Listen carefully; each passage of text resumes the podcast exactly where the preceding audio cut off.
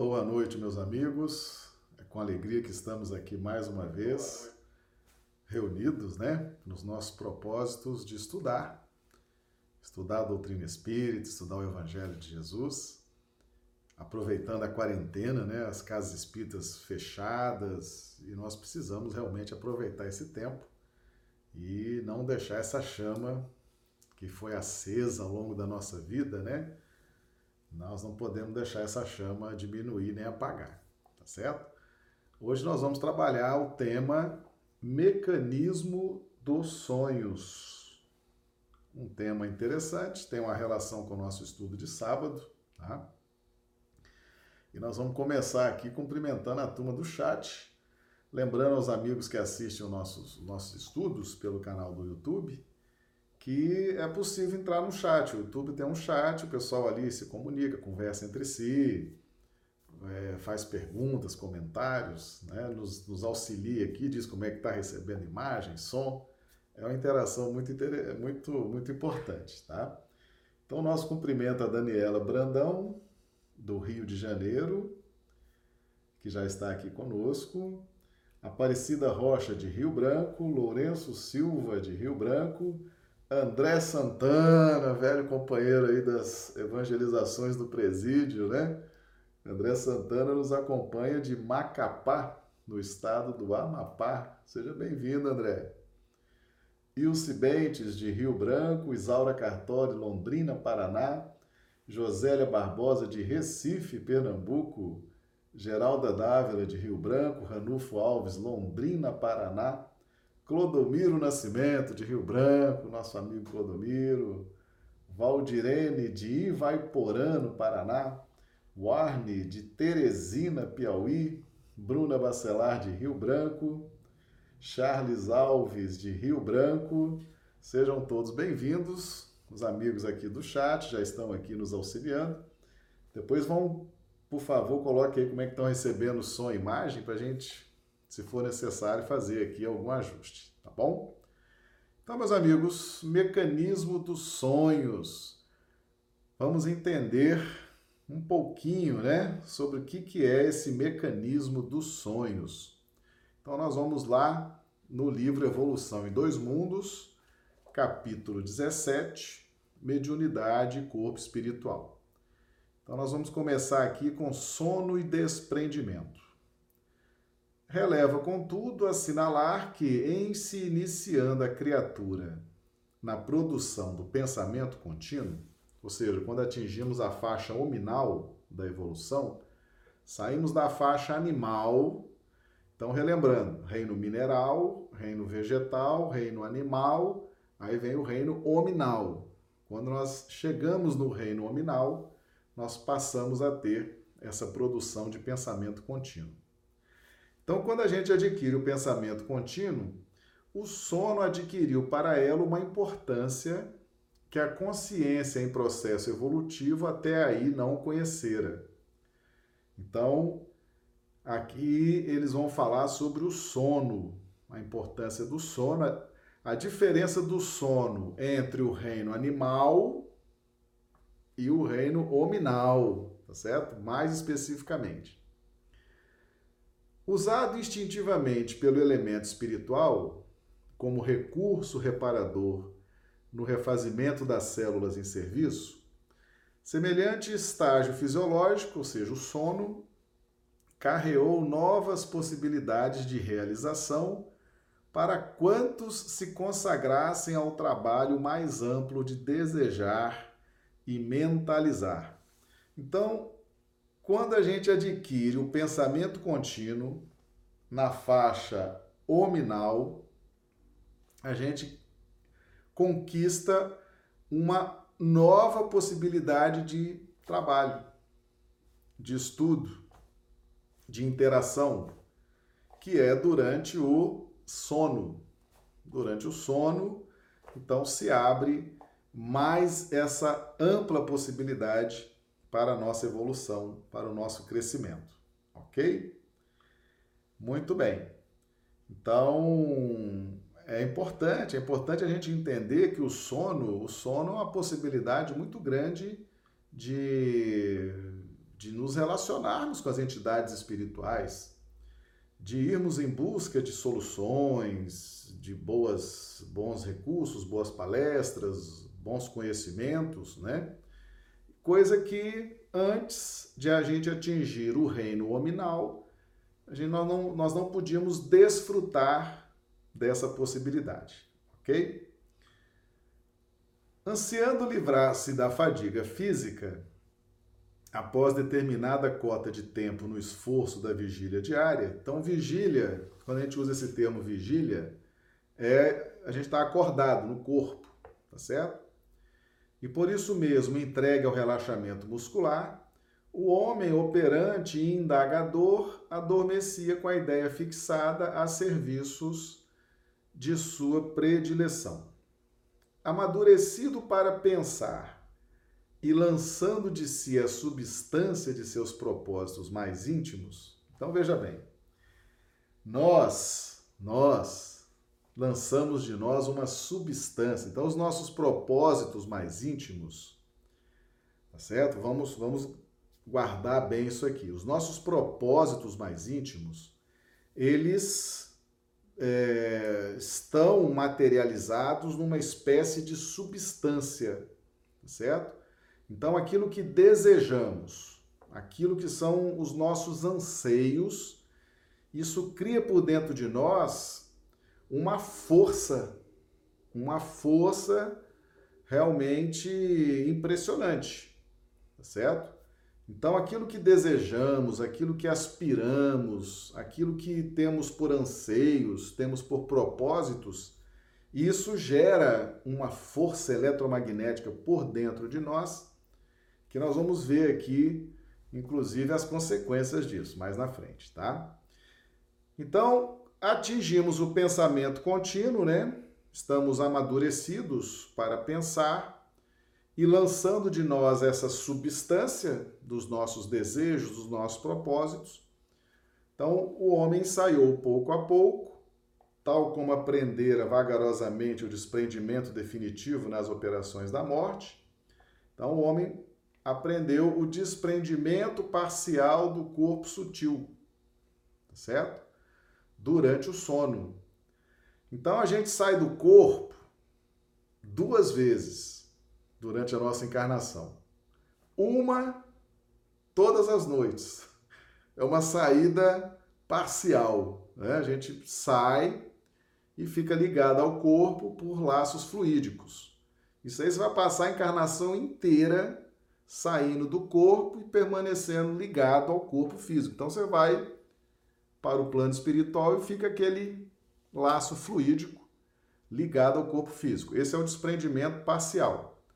E o, e o desprendimento definitivo é na morte. Aí os laços são rompidos, tá certo? E aí, então, uh, não tem mais retorno, tá? Mas enquanto nós estamos encarnados, a gente sai e volta, tá? Vamos dar mais uma volta aqui que o pessoal está chegando. Então, Charles Alves de Rio Branco, Maria Conceição de Rio Branco, Dio Bezerra de Manaus, Amazonas, Antônio Sampaio de Rio Branco. Warne, os temas dos estudos estão facilitando o nosso aprendizado, Marcelo. Gratidão. Ah, obrigado, Warne.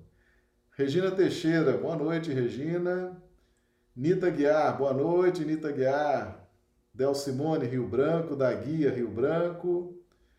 É, Ederson Caetano de Varginha, ah, seja bem-vindo, Ederson. Pessoal coloque aqui, por gentileza, a cidade, o estado e até o país, né? Um dia desse tinha gente aqui nos, nos acompanhando da Argentina, Japão, de vez em quando aparece aí pessoas de outros países, tá? Vanessa Scheffer, chegando também de Balneário Camboriú, Santa Catarina. André Santana, lá de Macapá, é, o André é velho conhecido nosso, fizemos aí muitas atividades nos presídios aqui em Rio Branco, né? Foram anos e anos. Muito bem, André. Então, meus amigos, durante o sono, desprendimento parcial do corpo, desenfaixando do veículo de matéria mais densa, embora sustentando, são os laços fluídicos. Ligado a ele por laços fluídicos magnéticos a se dilatarem levemente dos plexos e com mais segurança da fossa romboide. Isso aqui está dizendo a localização dos laços fluídicos, ok? Então, tá aí. É importante a gente perceber que é, nós temos o pensamento e temos para nós uma força que não é o pensamento, é uma força dos desejos, a força dos anseios, dos propósitos, tá certo? Então vamos identificar didaticamente, né? É claro que está tudo interligado, mas didaticamente, então nós temos o pensamento e temos essa força extraordinária que está relacionada aos nossos propósitos mais íntimos. Podemos chamar também de desejos, de anseios, ok? Então, importante a gente ir concatenando essas ideias. Encetado o processo de sonolência, então caiu em sono, com as reações motoras empobrecidas e impondo mecanicamente a si mesma o descanso temporário no auxílio às células fatigadas de tensão, isso desde as eras remotas em que o pensamento se lhe articulou com fluência e continuidade, permanece a mente, através do corpo espiritual, na maioria das vezes justaposta ao veículo físico, fica ali perto. Né? Então, a pessoa dorme, o corpo dorme, a pessoa sai do corpo e fica ali do lado, né? pensando, analisando, tá certo? Igual um cavaleiro que repousa ao pé do animal de que necessita para a travessia de grande região, em complicada viagem, dando-lhe ensejo a recuperação e pastagem enquanto ele se recolhe ao próprio íntimo, em si mesmando-se para refletir ou imaginar, de conformidade com seus problemas e inquietações, necessidades e desejos.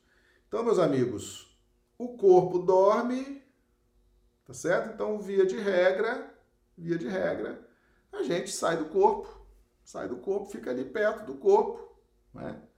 Às vezes senta ali na cama, às vezes senta ali numa cadeira, às vezes fica por ali pensando, refletindo nas coisas do nosso dia a dia, né? com os nossos problemas, nossas inquietações, nossas necessidades, nossos desejos, tá certo? Então existe essa essa questão, tá? Via de regra, o corpo repousa, a gente fica ali perto, fica ali perto. É claro que a gente pode sair, pode fazer visitas, pode conhecer outras outras circunstâncias, ter outras experiências, mas eles estão construindo o raciocínio dentro de uma sequência né? Então não é normal a gente, nos primeiros momentos da nossa evolução, a gente dormir e o espírito vai. Vai para onde? Não tem nem para onde ir. Né? Então a gente fica ali, o corpo está ali deitado, repousando, dormindo, no estado de sono, e o espírito está ali, com seu corpo espiritual por perto, refletindo, analisando, pensando. Então, essa é a construção do raciocínio que nós que o livro está fazendo, ok? Aí eles vão trazer agora aspectos do, do desprendimento. Dessa forma, aliviando o controle sobre as células que a servem no corpo carnal, a mente se volta no sono para o refúgio de si mesma. Agora começa aqui o sonho, tá certo? Vamos analisar com calma essa questão do sonho, tá? porque é importante. Tem muita gente que sonha muito e sonha coisa boa e sonha coisa ruim. E vamos, vamos compreender aqui como é que funciona isso.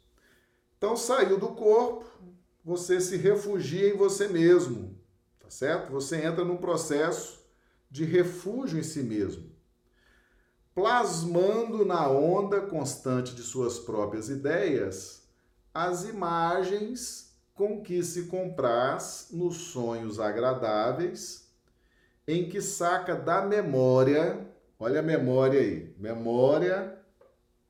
Deixa eu só dar um alô aqui no chat. Anitta Guiar de Parauapebas, no Pará. Muito bem. Ivoneide Camilo também já está aqui conosco, de Rio Branco. Muito bom. Pessoal do chat aqui ajudando, colaborando, perguntando, participando. Então, meus amigos, a memória, memória, lembra que nós estamos com a memória reduzida durante a encarnação, tá certo? É a benção. São duas coisas que se reduzem, a nossa visão e a nossa memória, tá? Então nós vamos sacar da memória a essência dos nossos próprios desejos, tá certo? Então a memória ela é um dos departamentos mais importantes do nosso cosmo íntimo espiritual, certo? Então nós vamos ali buscar a essência dos desejos nesse departamento da memória. No livro Pensamento e Vida, o Espírito Emmanuel fala sobre a mente. Então ele divide a mente em vários departamentos, didaticamente, né? Então tem um dos departamentos que é o departamento da memória, que é um de uma importância extraordinária.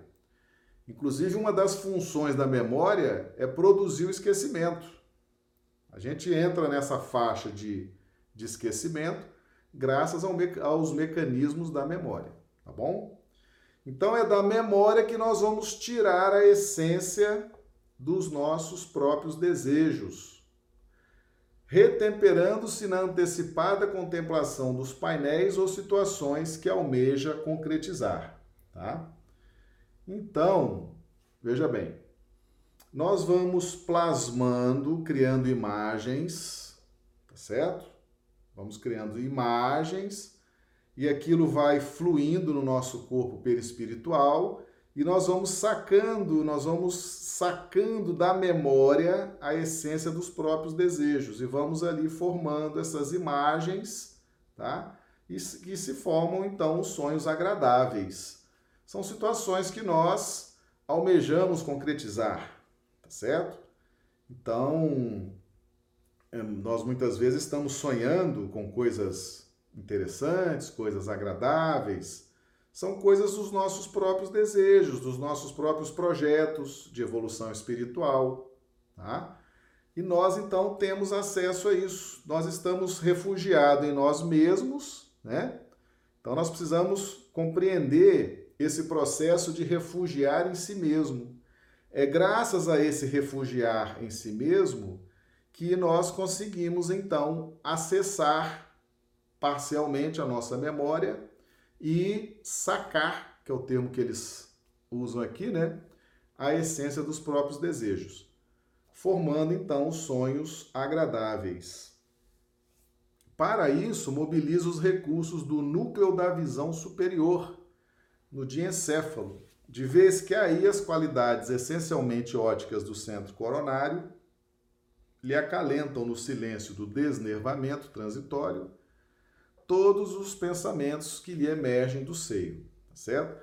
Então veja bem, núcleo da visão superior no diencéfalo, região aqui da nossa do nosso córtex cerebral, né? Aqui da nossa cabeça, tem aqui uma parte chamada de encéfalo. E também no corpo perispiritual nós temos o semelhante de encéfalo, tá? As qualidades essencialmente óticas do centro coronário, o centro coronário é o centro que fica no alto, aqui da nossa cabeça, e é o centro que se comunica e ele coordena todos os outros centros de força. Tá? Então, esse centro ele tem qualidades essencialmente óticas também. Ele produz essas imagens, essas possibilidades de ver essas imagens, de apreciar essas imagens, tá certo? Então, isso tudo é obtido dentro do núcleo da visão superior no diencéfalo.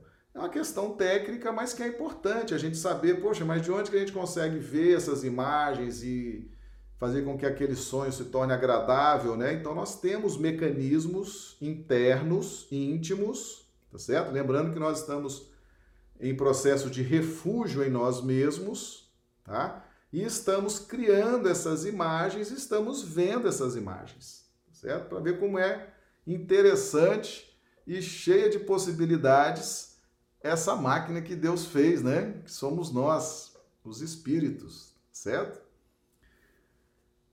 Noutras ocasiões, no mesmo estado de insulamento, recolhe no sono. Agora aqui é a questão dos pesadelos, é a turma que não para de ter pesadelo aí, tem que atenção nisso aqui. No curso do sono, os resultados de seus próprios excessos, padecendo a inquietação das vísceras ou dos nervos injuriados pela rendição à licenciosidade quando não seja o asfixiante pesar do remorso por faltas cometidas, cujos reflexos absorvem do arquivo em que se lhe amontou as próprias lembranças. Então, nós temos os sonhos agradáveis. Então, o mecanismo é o mesmo, tá certo? O mecanismo é o mesmo. Nós recolhemos, tá? Nós estamos nesse processo de refúgio em nós mesmos, certo? Se nós estamos produzindo excessos, certo?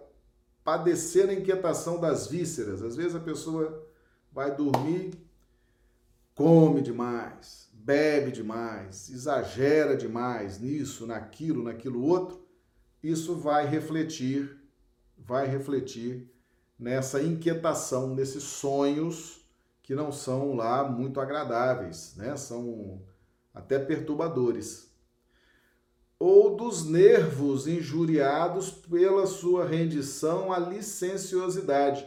Então, meus amigos, a depender, a depender da nossa postura íntima, nós afetamos os nossos nervos, o nosso sistema nervoso preguiça, má vontade, não ter ânimo para estudar, não praticar o bem, não se esforçar, não perseverar, não buscar a luz. Sabe quem vai padecer? O nosso sistema nervoso, tá? Nosso sistema nervoso sofre a consequência dessa nossa falta de, de buscar o bem, tá certo? A licenciosidade significa essa irreverência, né? essa falta de garra, essa falta de objetividade, de probidade com os nossos próprios objetivos de evolução espiritual. E outra coisa que nos faz também ter sonos desagradáveis são os remorsos, tá certo? Os remorsos pelas faltas cometidas. Então, tudo isso vai influenciar no sonho, certo? Tudo isso vai influenciar aquele sono perturbador, aquela situação né, constrangedora. Aqui estão esses mecanismos que geram essas situações perturbadoras, tá? Então, o mecanismo ele age tanto para produzir sonhos agradáveis quanto estados perturbadores.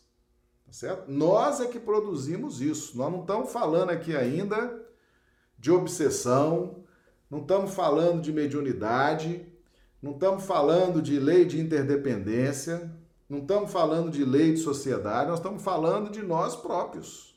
Nós próprios é que geramos em nós, dentro desse mecanismo que está aqui explicado, nós geramos os sonhos agradáveis ou os sonhos desagradáveis.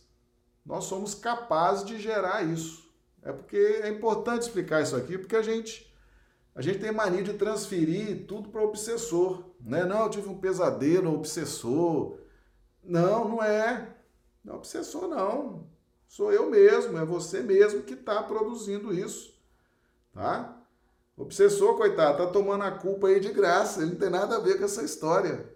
Mais na frente nós vamos ver em que momento que podem entrar essas entidades, mas o processo é todo íntimo, tá certo?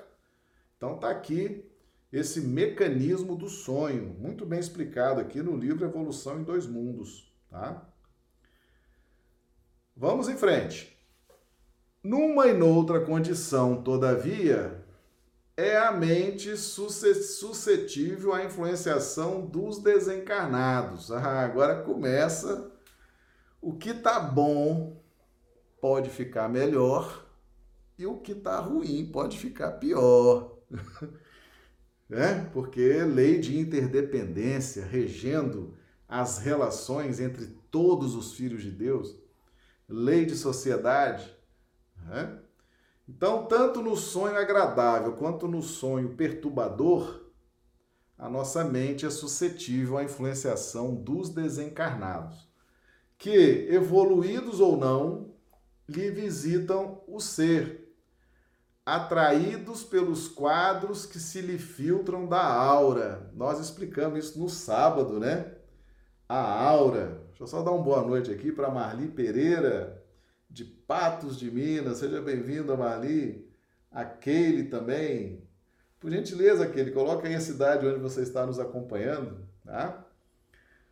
No sábado nós explicamos, a aura é como se fosse o espelho, né? A gente explicou didaticamente. O espelho Ali você está se vendo na aura, né? O que você é, o que você pensa, o que você sente, né? os seus quadros mentais.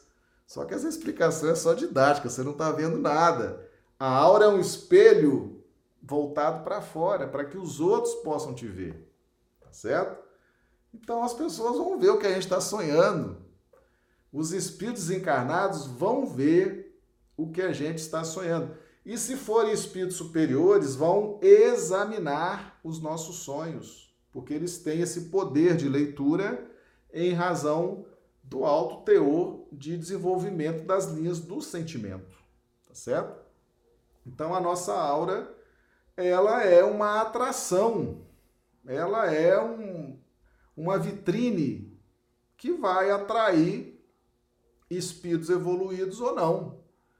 Tá certo? Que os, os espíritos, todo mundo gosta de estar próximo de quem pensa igual, de quem sente igual, né? Há uma atração dentro dessa regência da lei de interdependência, dessa lei de sociedade.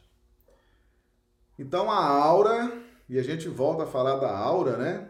A aura é esse espelho, tá todo mundo nos vendo em razão da aura. Por mais que você esteja ali refugiado em você mesmo, né? enquanto você está pensando, sentindo, tendo um sonho agradável, tendo um pesadelo, tem gente ali te observando. É possível que eles estejam ali te observando, ok? A aura é para essa finalidade mesmo, tá?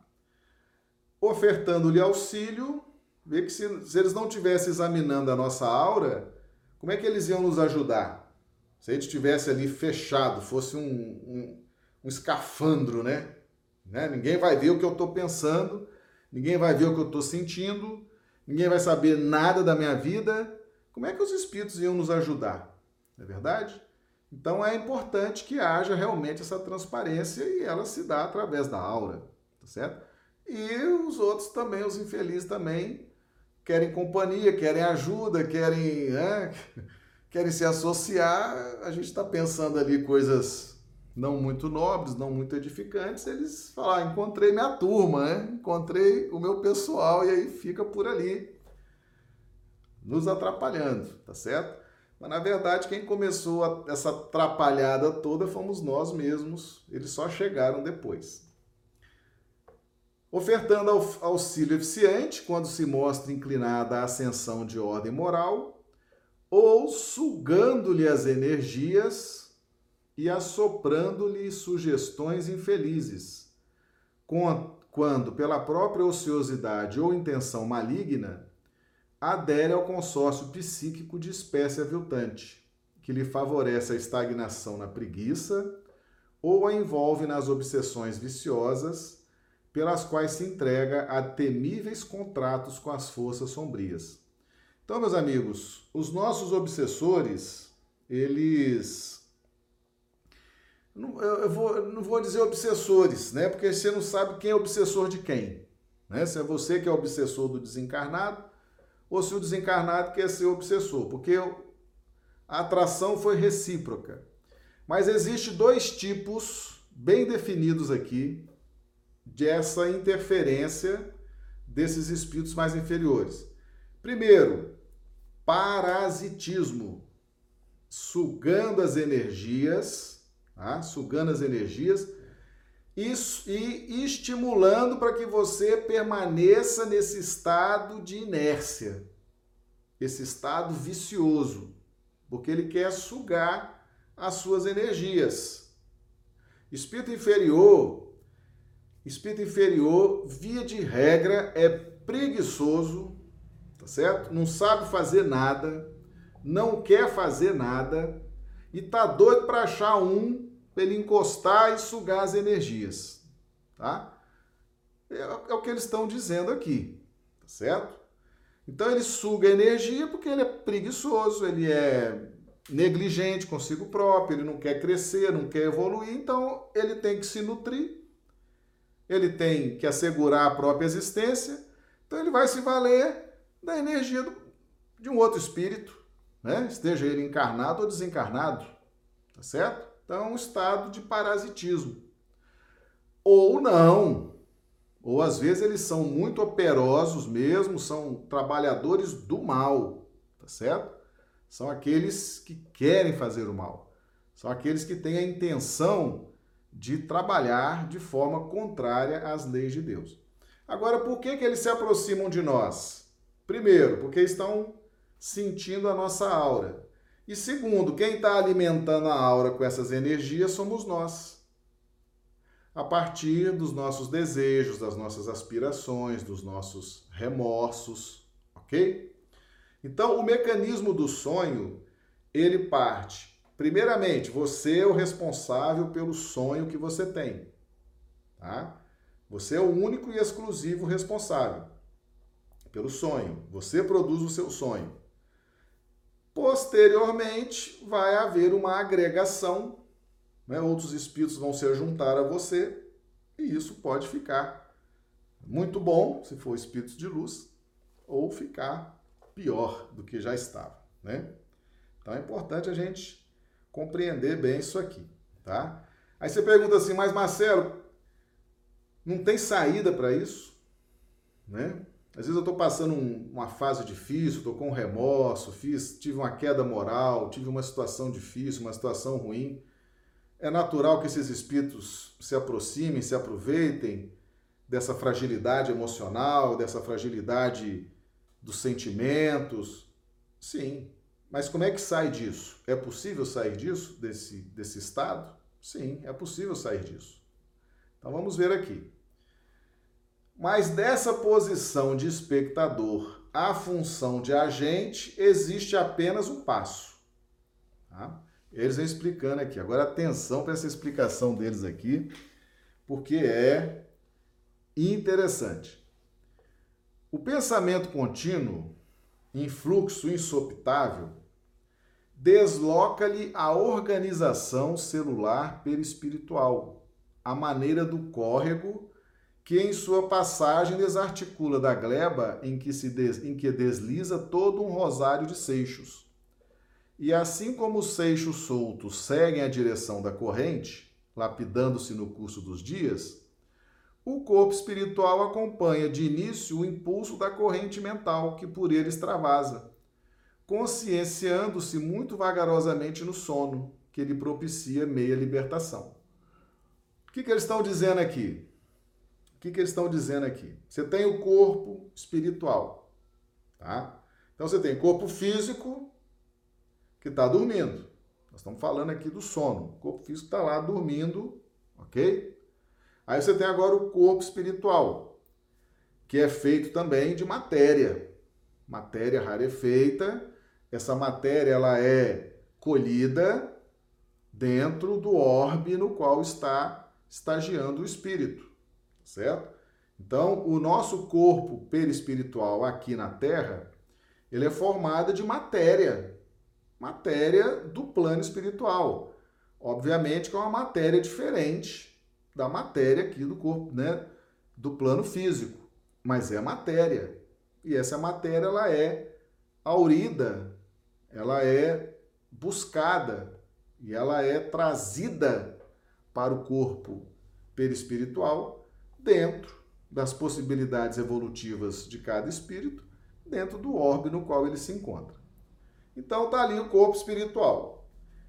O que, que eles estão dizendo aqui? O que você pensar, então você pensou, o seu pensamento desloca o corpo espiritual.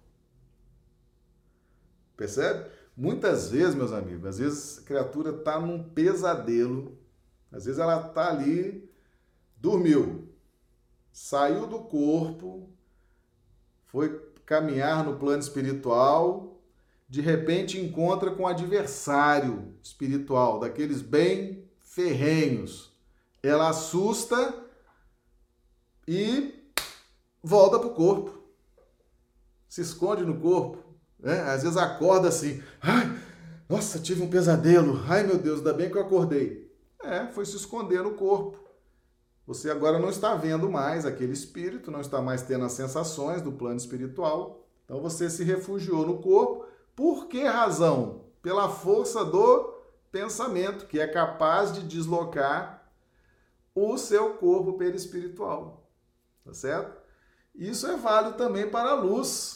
O espírito fala assim, espíritos muito evoluídos, né, que têm uma liberdade de ir e vir muito grande, eles falam assim: "É, eu quero agora estar lá em Paris, na França. Vou, vou estar lá. Tenho lá que resolver uma questão e pum, foi, tá lá, chegou, né? Chegou.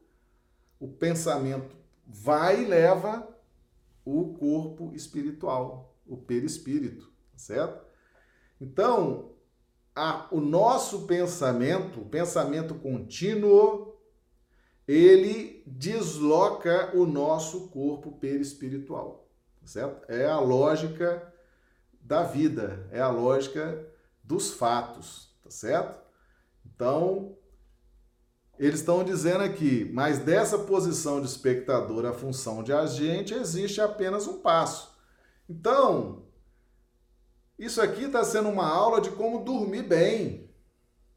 Né? Então você saiu do corpo. Você está ali numa região que você não está gostando do que você está vendo. Entidades ali que estão querendo te perturbar, com uma conversa esquisita, uma conversa estranha, um negócio que não está te agradando, pensa e vai. Certo? Não, eu quero agora ir para uma escola, eu quero assistir uma boa palestra, eu quero assistir uma boa aula, eu quero estudar, eu quero ir para um grupo de prece, entendeu?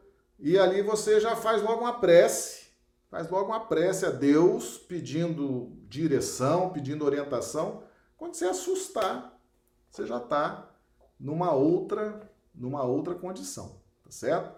Então, a força do pensamento, ela é determinante nos nossos processos enquanto nós estamos dormindo, tá? Então, é muito importante estudar isso aqui para a gente não ficar preso.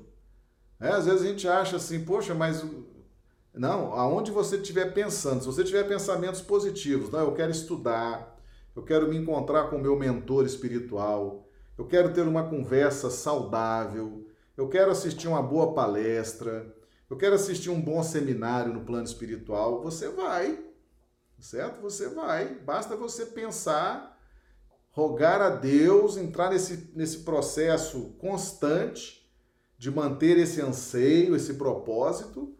Você sai do seu corpo, você vai direto, fica perdendo tempo aqui, né?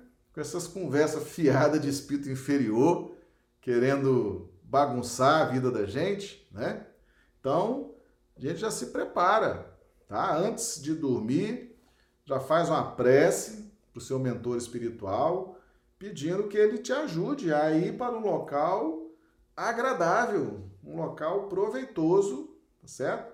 E ali você já começa a exercitar essa questão do pensamento deslocando o corpo espiritual, tá bom?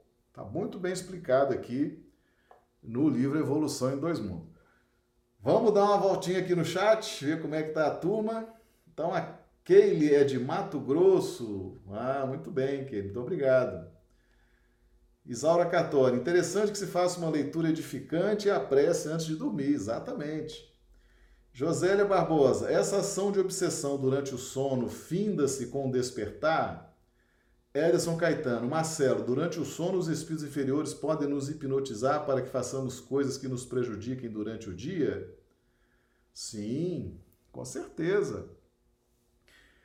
Quando a gente começa a entender esse mecanismo, por exemplo, o pessoal que está estudando isso aqui, tá? Já sabe que o corpo espiritual, ele vai, ele acompanha a força do pensamento, tá? Então, onde você tiver com seu propósito, com sua vontade, no plano espiritual, o seu corpo espiritual, ele vai, ele vai seguir, tá certo? Então, agora é só mudar. É igual o girassol, né? O girassol está caído, nasce o sol, ele se volta para o sol. Então agora é a gente mudar essa posição da mente, né? Então a partir de hoje, quando eu estiver dormindo, eu quero ir para um local bacana, dentro dos meus propósitos de evolução espiritual. E esse processo obsessivo, tá? É, quando nós voltamos para o corpo, quando nós voltamos para o corpo, é para a gente, é, é, de certa forma, ter uma solução a curto prazo. Você encontrou com alguém, não está satisfeito com o que está acontecendo no plano espiritual, muita pressão, muita confusão, você volta para o corpo. Mas isso não quer dizer que o processo obsessivo esteja encerrado, não. Certo?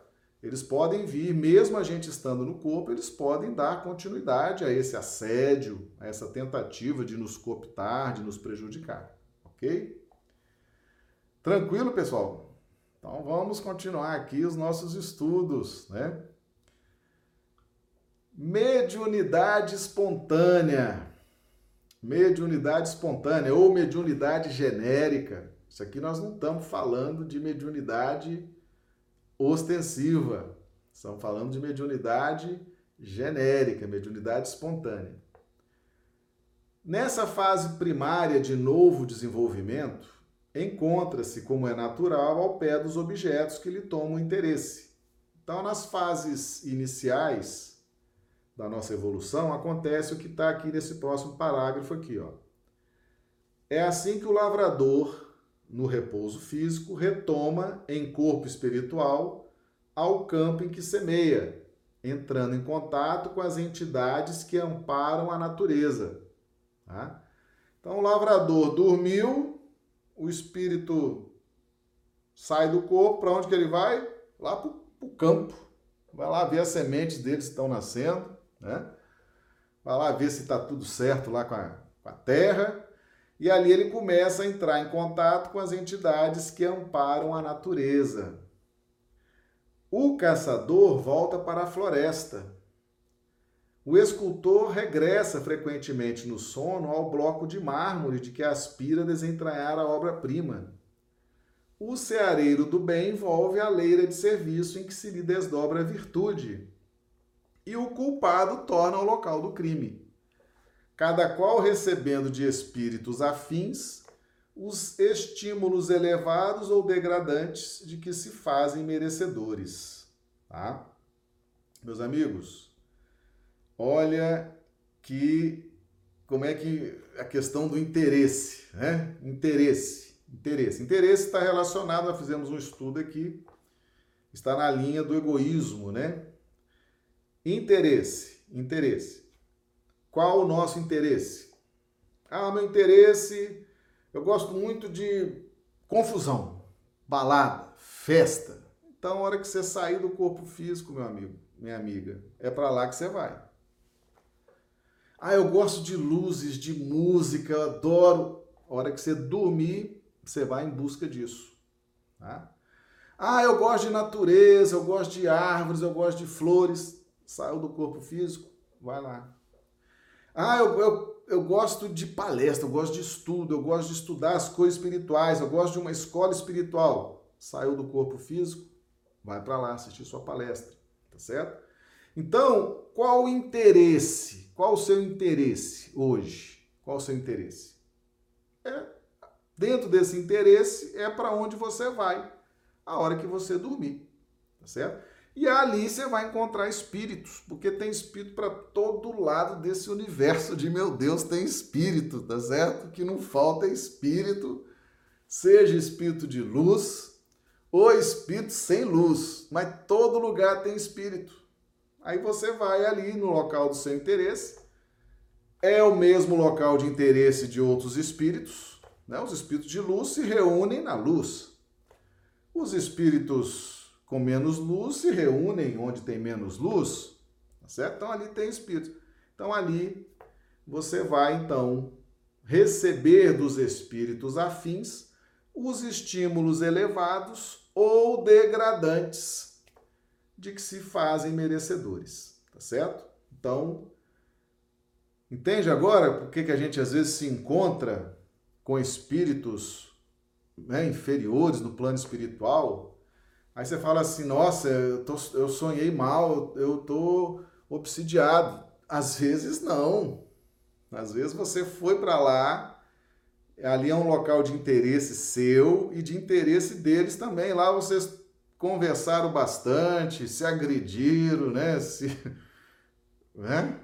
E aí você volta para o corpo, muitas vezes trazendo as reminiscências daquele contato, tá certo? Então tem que haver muita cautela na análise de quando nós voltamos ao corpo físico, a forma como nós acordamos, certo? Ah, nós temos que ter uma, uma noção muito clara do que possa ter acontecido, pelo menos no plano teórico, né? no plano filosófico, o que, que possa ter acontecido conosco durante a noite. Tá? Então, descubra qual o seu interesse no momento. Seu interesse é crescer, evoluir, tomar suas más inclinações, realizar sua transformação moral? Esse é o seu interesse? Você está focado nisso? Então é muito provável que você esteja, a hora que você sai, você esteja aí trabalhando no bem, tá? amparado por grandes espíritos. Agora, se o seu interesse for outro, você vai estar com outros espíritos. Tá? Essa é a lei da vida, tá bom? E quando acorda, acorda, cada um acorda de um jeito, né? Trazendo essas reminiscências vibratórias de onde foi durante a noite. Tá bom, pessoal? E eles prosseguem aqui, tem muita coisa boa aqui nesse livro.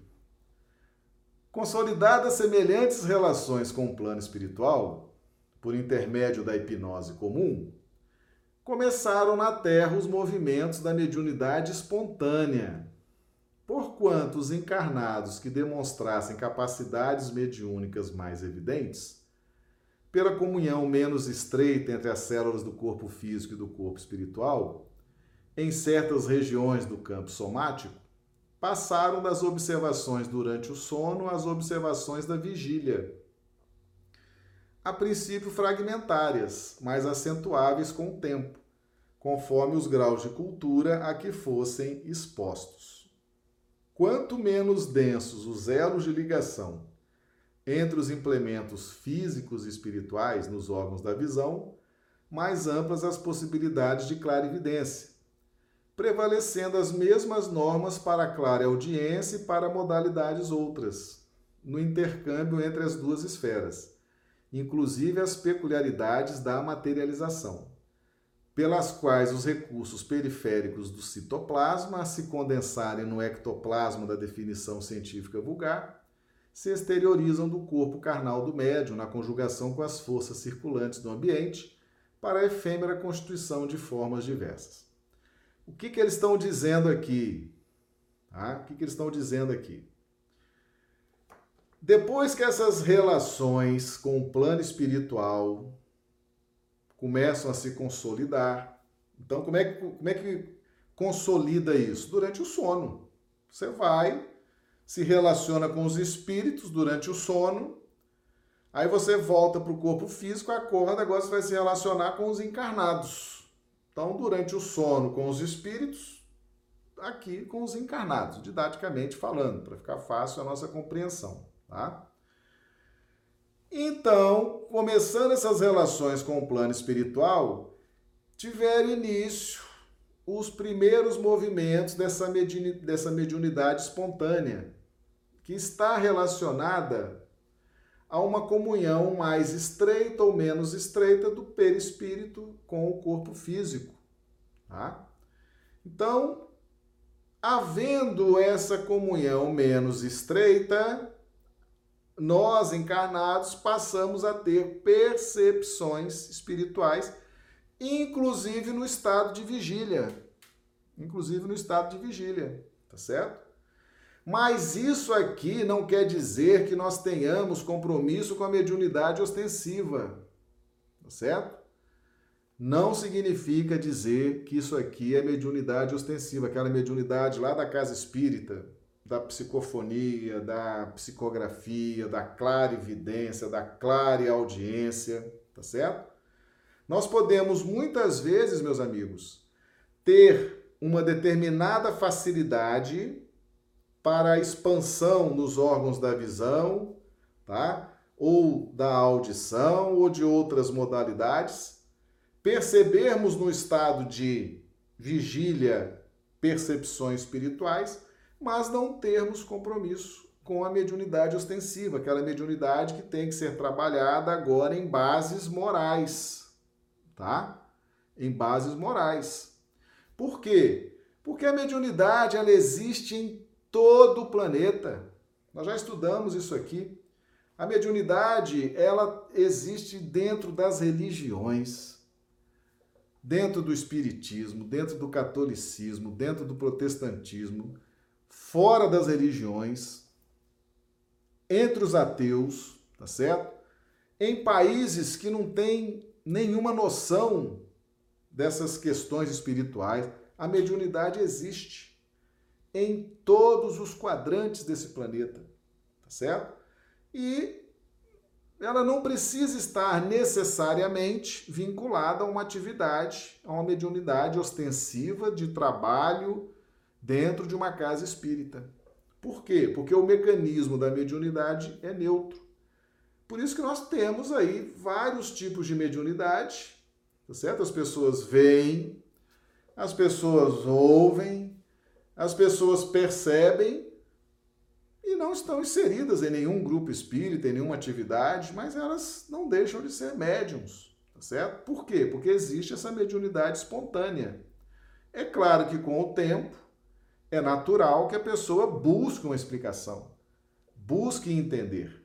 Tá? E aí talvez, talvez ela se, se ajunte, se incorpore a um grupo para poder trabalhar mais essa mediunidade espontânea, ok? Tá claro para todo mundo? Então tudo começa no sono. A história da humanidade no que tange a mediunidade começa no sono. Aí nós nos mergulhamos em nós próprios, começamos a criar as nossas imagens agradáveis ou desagradáveis, aquilo se projeta na nossa aura, a nossa aura espelha aquilo para os demais espíritos, eles se aproximam de nós com a intenção de ajudar ou de sugar as energias ou de nos manter naquele estado de perturbação, assim como eles, né? E ali começa então é, a se consolidar essas relações com o plano espiritual e até hoje é assim, certo? Até hoje é assim. Muita coisa, meus amigos, muita coisa acontece conosco durante o sono, certo? A gente nem imagina, a gente nem imagina os acordos que a gente faz durante o sono, tá? Por quê? É a hora que você sai do corpo, a hora que você mergulha em si mesmo. Ali você começa, todo, né, estão, estão sentindo, estão vendo os seus desejos, suas aspirações, seus anseios, e aí aproximam aproximam e conversam e induzem e tentam cooptar, tentam ajudar, tentam fazer uma série de, de providências as mais diversas durante o sono. Então existe sim muita vida acontecendo durante o nosso sono, tá certo? E é onde nós devemos ter muito cuidado. Esses estudos aqui, porque para o evangelho, para o evangelho, o conceito de vida não importa se a pessoa está encarnada ou desencarnada, não. Tá certo? O Evangelho de Jesus, quando ele fala de vida, ele fala de vida tanto encarnado como desencarnado. Então, nós estamos muito voltados ao que fazemos aqui no plano físico. É? A gente estuda muito o que devemos fazer aqui no plano físico, relação com família, relação profissional, relação na casa espírita, tá? Mas e durante o sono? Durante o sono está acontecendo vida. E nós estamos ali refletindo sobre os nossos problemas, nossos desejos, nossos anseios, e está se aproximando espíritos de nós. Estão fazendo ofertas, estão oferecendo ali ah, acordos, estão nos cobrando determinados acordos que já fizemos e, e desfizemos, tá certo? Então existe sim vida durante o sono, tá certo? Então é importantíssimo antes de dormir, tá certo? Que você está mudando de plano, você está saindo da relação objetiva, da, dessa relação materializada com os espíritos encarnados, com os princípios inteligentes nesse formato aqui rígido, você está mudando completamente de plano. Tá? E vai manter relações, conversas, tratativas na outra esfera. Tem que ir muito bem preparado, certo? Porque muitas vezes é durante o sono que você começa a fazer acordos, começa a aceitar propostas, começa a sofrer todo tipo de, de pressão, de assédio, e aí a sua vida começa a se transformar. Então, é importantíssimo esse tipo de estudo para a gente se preparar para a hora que for dormir, tá bom? E eles prosseguem aqui. Desde então, iniciou-se o correio entre o plano físico e o plano extrafísico. Mas porque a ignorância embotasse ainda a mente humana, os médios primitivos nada mais puderam realizar que a fascinação recíproca, ou magia elementar, em que os desencarnados igualmente inferiores eram aproveitados por via hipnótica na execução de atividades materiais, mas sem qualquer alicerce na sublimação pessoal, certo? Então tá aí. Sono. Sono. Você mergulha em si próprio, pensa nas suas preocupações, nos seus propósitos, nos seus desejos, nos seus anseios, aquilo vai para a sua aura.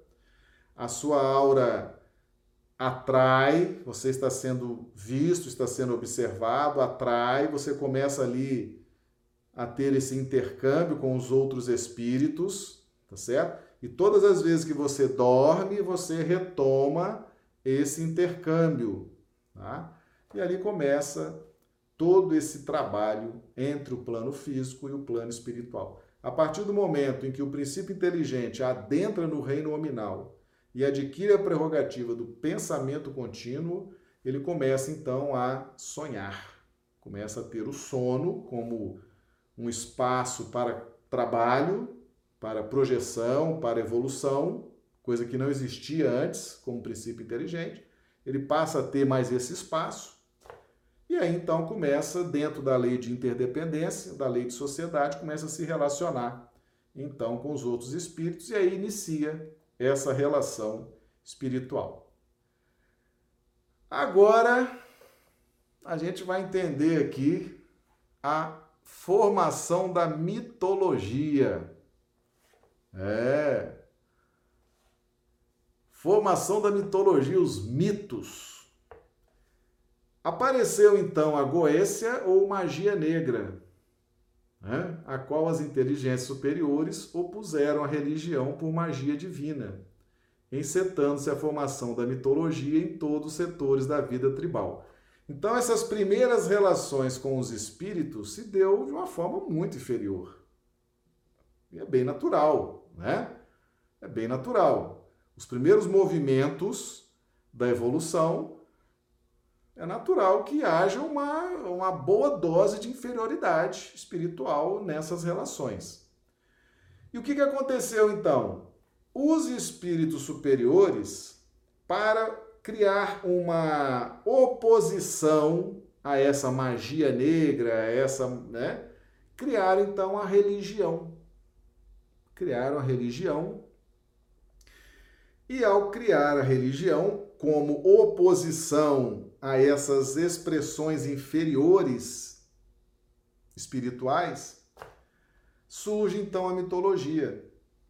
Então, ó, familiares, parentes, né, espíritos familiares de mais relevo, de mais evolução, interessados em favorecer as tarefas edificantes para levantar a vida humana a nível mais nobre, foram categorizados à conta de deuses em diversas faixas da natureza. E realmente, através dos instrumentos humanos mobilizáveis, esses gênios tutelares incentivaram por todas as formas possíveis o progresso da agricultura, do pastoreio, das indústrias e das artes. Então, se nessa relação espiritual nossa com os espíritos inferiores começa a surgir essa história de magia negra, de goécia, de relações inferiores, rapidamente o plano espiritual superior infiltra, tá certo? Nos inspira e traz a religião. Foi onde surge a mitologia, porque eles foram passar a, ser tidos como deuses, né, em diversas faixas da natureza, tá certo? Então, Deus do sol, Deus da agricultura, Deus da pecuária, Deus disso, Deus daquilo, Deus daquilo outro, tá certo? Para fomentar o progresso. Tá? Então a, a mitologia nasce desde os primeiros momentos em que o princípio inteligente adentra na faixa hominal e começa a ter essa interação com o plano espiritual inferior. Então, para ajudar, para que não seja o, o tom predominante, né, as relações inferiores, e sim para que haja progresso, esses numes familiares então começam a interceder. E aí então eles são tidos por deuses. É onde então nasce a mitologia. A mitologia grega, a mitologia egípcia, né? a mitologia romana, porque é a influência desses espíritos levantando essas comunidades para um progresso espiritual, tá certo? A luta entre os espíritos retardados na sombra e os aspirantes da luz encontrou seguro apoio nas almas encarnadas que lhes eram irmãs. Então tá aqui, ó. Então começou essa guerra, né? Os espíritos inferiores querendo os encarnados, tá certo? Querendo os encarnados e os espíritos iluminados querendo promover o progresso, a evolução. Então parece que é uma guerra, né? Parece que é uma, uma luta, é uma luta. Mas não é uma luta proposital. Os espíritos inferiores fazem isso porque não tem noção mesmo de nada, né?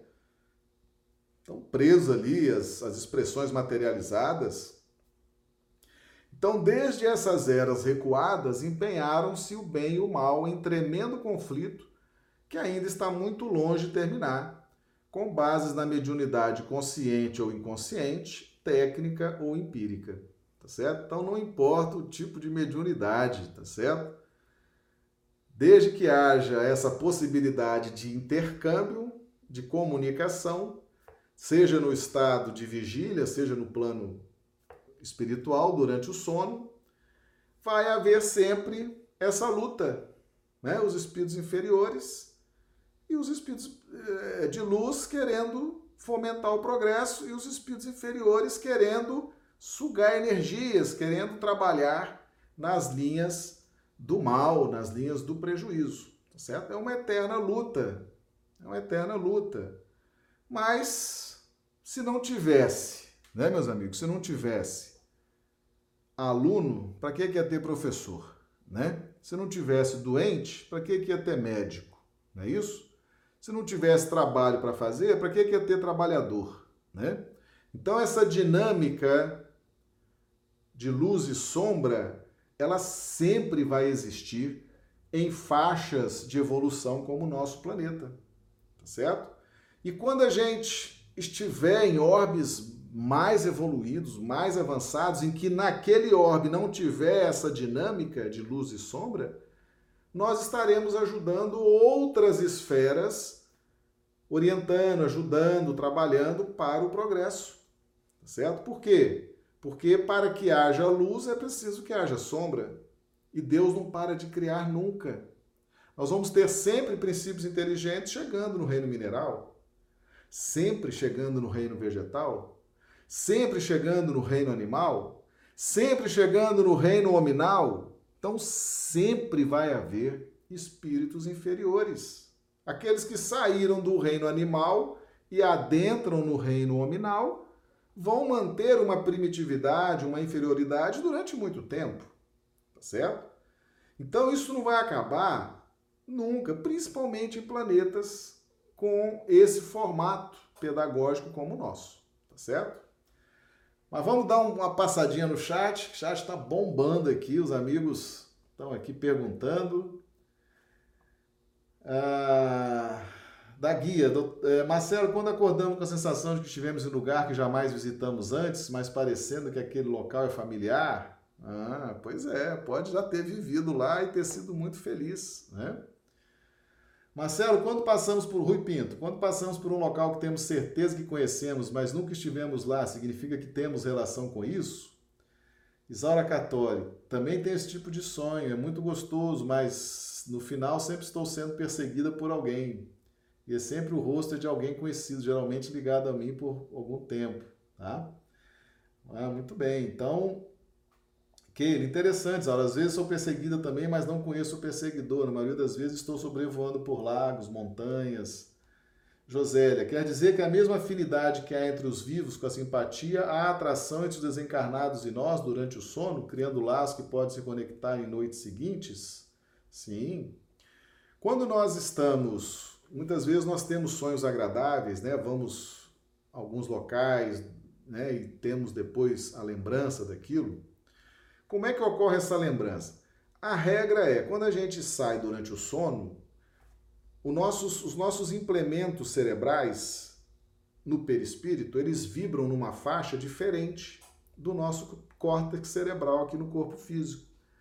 Então, as expressões de luz, de som, de cores, de movimentos, elas vibram numa faixa que nós percebemos com o perispírito. Mas na hora que nós voltamos para o cérebro de carne, ele não decodifica. Graças a Deus, né? Por quê? Porque o nosso cérebro ele é programado para decodificar as expressões de matéria, as circunstâncias do plano físico, certo? Para que a gente possa ter foco, ter objetivo aqui. Nós não temos condições de verificar expressões em dois planos distintos, certo? Graças a Deus que é assim. Mas existe, existe um, um disco, vamos chamar assim, um disco de intuição. Então, aquela experiência, aquela experiência que nós tivemos, ela pode ser depois lembrada através de flashes, de insights, né? Que é esse disco da intuição que nos projeta no consciente, tá certo? E nos faz sentir, opa, desculpe, nos faz sentir aquelas vibrações que nós sentíamos durante a experiência, tá certo? Então, pode acontecer isso aí, tá? Então, meus amigos, a gente pode ter vivido experiências muito fantásticas, felizes em outros países, em outras regiões. Às vezes lembramos daquilo, às vezes sonhamos com aquilo, nós sacamos da nossa memória, né? às vezes a gente nem foi lá, tá certo? Segundo os nossos estudos aqui, a hora que a gente sai do corpo, você mergulha em si próprio, saca da sua memória essas lembranças agradáveis, mentaliza, cria imagens, tá certo? E aquilo pode ficar registrado nesse disco da intuição. E você relembra daquilo em forma de insights. Às vezes você nem foi, nem foi, mas sacou da sua memória profunda, tá certo? Por isso que os sonhos, é uma área uh, que a gente não deve dar muita importância, certo? Porque tem tantos fatores pesando, tantos fatores incidindo para que haja o sonho e para que haja depois a lembrança desse sonho, certo? Então a gente tem que ter assim uma certa uma certa cautela. E quanto a interpretar sonhos, certo? Quanto a dizer que esse sonho diz isso, esse sonho diz aquilo, nós devemos ter cautela com isso, certo? Existe a mediunidade onírica. É um tipo de mediunidade. É aquela em que você sai do corpo, vai para o plano espiritual, o espírito te transmite a mensagem para que você tenha conhecimento daquela mensagem, para que você se prepare para algo que vai acontecer, ou prepare alguém, ou prepare um grupo, ou prepare a família para algo que vai acontecer, tá certo? Então é a mediunidade onírica, tá? Mediunidade dos sonhos, tá bom? É um tipo de mediunidade, tá? Mas nós não podemos confundir com os sonhos. Os sonhos, quem produz é você, dentro do seu mecanismo da memória e dos mecanismos de visão relacionadas ao chakra, tá certo? E é claro que isso aí é o ponto inicial dos estudos sobre os sonhos. A partir daí, nós vamos aprofundando esses estudos dentro do que a doutrina espírita nos revele, né? Porque eles também não revelam tudo de uma vez. Né? A gente vai digerindo e metabolizando aos poucos essas revelações divinas, tá bom? Muito bem, então nosso chat bombou aqui. O pessoal do chat tá empolgado, tá querendo, tá, né? Muito bom. Meus amigos, ah, o tempo, né? O tempo já tá, a live já tá ficando extensa, né? A gente vai voltar nesse assunto em outras oportunidades. Eu só quero dizer para nossa amiga Isaura Cartori que sábado ela fez uma pergunta sobre a aura do Chico, a aura do Chico Xavier, de 10 metros, etc. Eu falei, é, Isaura, eu já ouvi, já, né, já ouvi isso aí.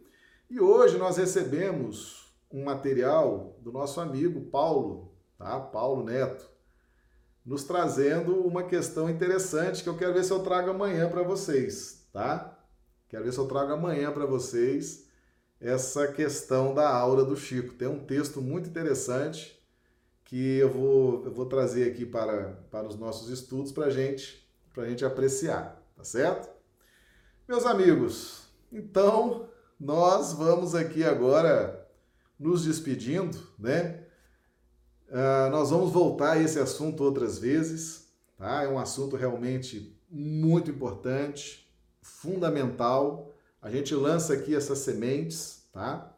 E com certeza elas vão, elas vão frutificar, elas vão crescer, elas vão florescer, né? Porque a gente está vendo muita receptividade das pessoas que estão acompanhando esses estudos, né? Mas nós precisamos agora encerrar, tá certo? A gente vai, a gente volta amanhã com a nossa live no mesmo horário e ao longo da semana. Nossos estudos são de segunda a sábado Sempre esse horário, 19h30, sábado a gente entra um pouquinho mais cedo, tá bom? Então hoje nós vamos nos despedindo. Eu peço aos amigos que coloquem aqui no chat, tá?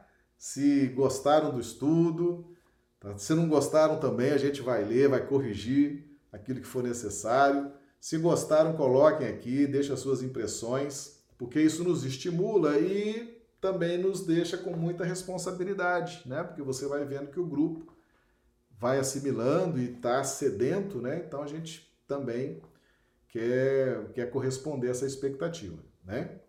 Então nós agradecemos e amanhã estaremos aqui de volta, tá bom? Um grande abraço a todos e amanhã, se Deus quiser, estaremos aqui continuando os nossos estudos. Muito obrigado.